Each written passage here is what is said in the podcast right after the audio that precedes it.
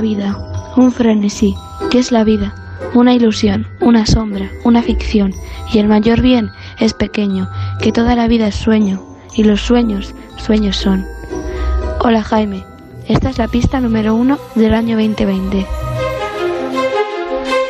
Pero qué sorpresa, la vida es sueño. Querida Alicia, Calderón de la Barca, pero no te olvides de Francisco de Quevedo, de Tirso de Molina. Qué sorpresa, por cierto. Y qué alegría también. En Onda Cero no es un sueño, tenemos una estación de radio instalada dentro de un faro. Sí, en un acantilado que mira al Cantábrico. En Por fin no es lunes. A continuación, Punta Norte. So, do you remember any of the events that led up to your disappearance? I didn't disappear. I was present for all of it. Punta Norte con Javier Cancho, como siempre, los domingos, a esta hora. Javier, buenos días. Hola Jaime, buenos días a todos. Buenos días. Oye, escuchando a Alicia, la hija del farero, es, es, que yo ya me siento raro cuando hago referencia a Francisco de Quevedo, a Calderón de la Barca. Pienso, ¿y estos chavales? Eh, ¿Qué importancia le dan a, a, estos autores del siglo de oro? Eh, ¿Lo siguen estudiando? ¿Lo siguen valorando? ¿Sigue apareciendo en los exámenes? Me gustaría pensar que sí. Sí, anda que no tienen mm, que descubrir maravillas, ¿eh? ¿Mm? Qué suerte. Uh -huh. Bueno, nosotros también tenemos tiempo, ¿eh? Que no hemos leído casi nada. Sí, es, mira, vamos a hablar de tiempo, pero de un tiempo determinado. Porque cuando se trata de ese asunto, cuando se trata de ese hilo invisible con el que tejemos lo que pasa más allá de la vigilia, del tiempo de vigilia, cuando se trata de eso, siempre me acuerdo de un refrán que se decía siendo yo pequeño, ayer mismo, vamos. Soñaba el ciego que veía y soñaba lo que quería. Sí, llevamos milenios tratando de atrapar los sueños, los sueños que son probablemente son el asunto al que más capítulos hemos dedicado en Punta Norte en estos años. Sí, sí, sí. Y es que, Jaime, claro, esa es una vieja obsesión colectiva. Llevamos siglos tratando de capturar la esencia onírica con eh, el anhelo de conocernos un poco mejor.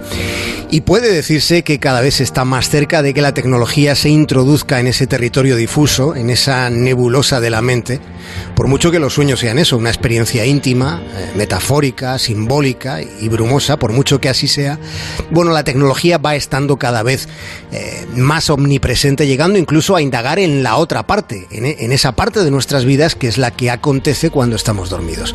¿Qué ocurre en ese tiempo en el que nos entregamos a la no conciencia? Pues esa sigue siendo una pregunta muy pertinente. Ya saben que uno de los oráculos tecnológicos de, del tiempo que vivimos está, Jaime, en en el tecnológico de Massachusetts. Claro, estás hablando de, se le conoce como el MIT.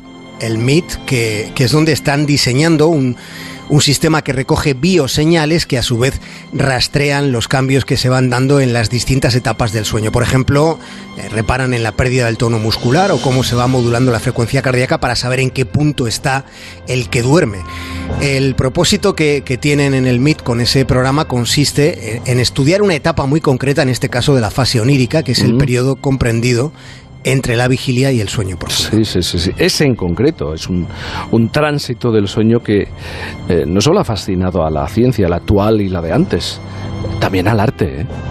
Sí, hay, hay eh, unos cuantos ejemplos. Eh, se me ocurre en el ámbito científico, pues desde luego eh, Thomas Edison o Nikola Tesla y luego en el artístico pues Edgar Allan Poe y desde luego, desde luego quizá por encima del resto el pintor sibarítico Salvador. Dalí.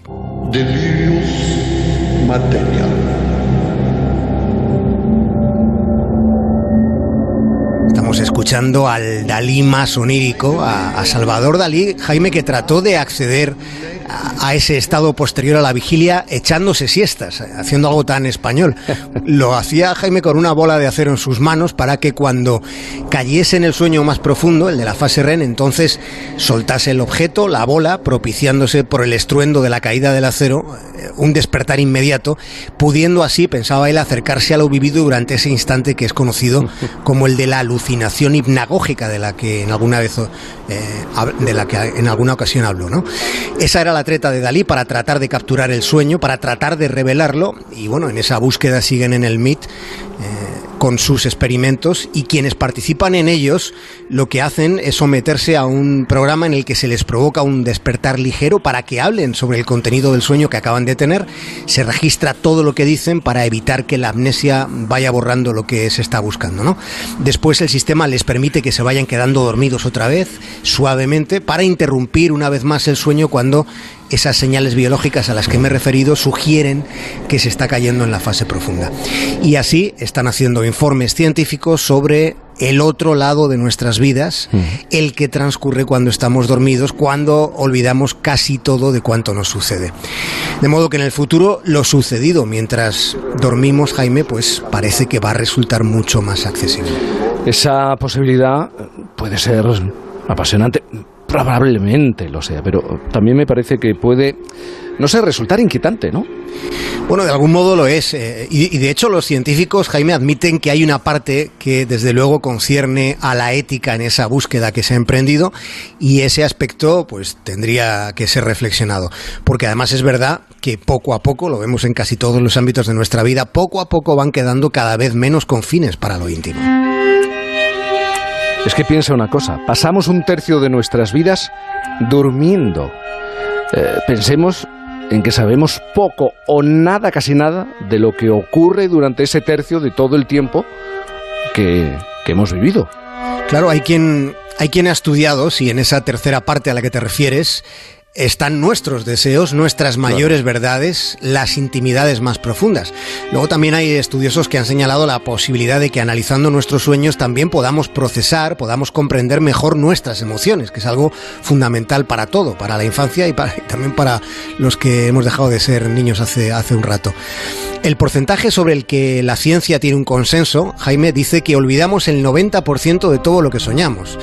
Eh, reparemos en el alcance que tiene esa pérdida. Olvidamos casi al instante un tercio de nuestras vidas, o casi un tercio uh -huh. de nuestras vidas. Es una conclusión interesante porque, bueno, también se puede pensar de otra manera. ¿Quién sabe si es mejor así?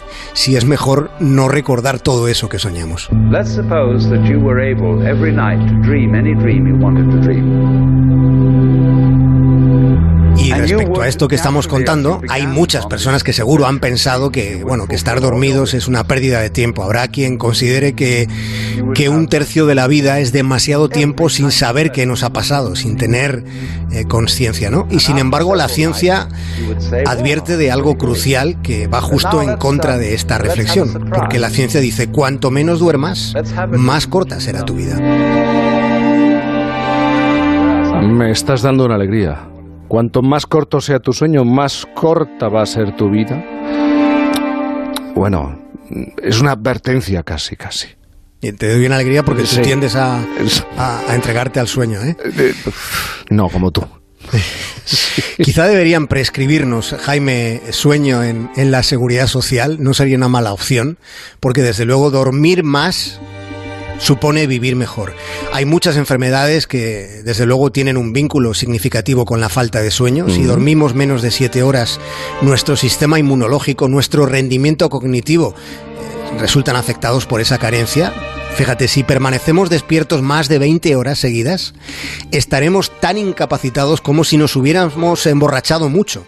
Uh -huh. Y dicho todo esto, claro, luego hay que añadir algo más. Y lo que voy a advertir pues ya lo saben ustedes, íntimamente lo saben. En los últimos 100 años, en los países industrializados, el tiempo que dormimos ha disminuido apreciablemente y eso podría estar siendo muy nocivo para nuestra salud mental.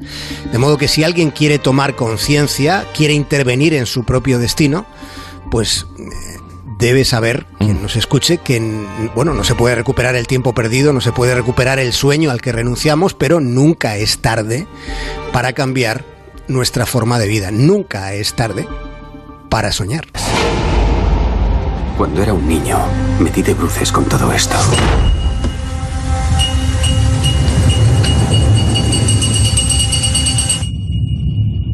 No sé si son poderes. Yo, yo lo llamo el resplandor. Recuerdo de los sueños, que es como un resplandor, uh -huh. aunque sean pesadillas, Jaime, no deberíamos dejar de soñar. Y como remarcabas al principio, no deberíamos dejar de, leer y de releer a, los clásicos que formaron parte de nuestra educación cuando éramos niños.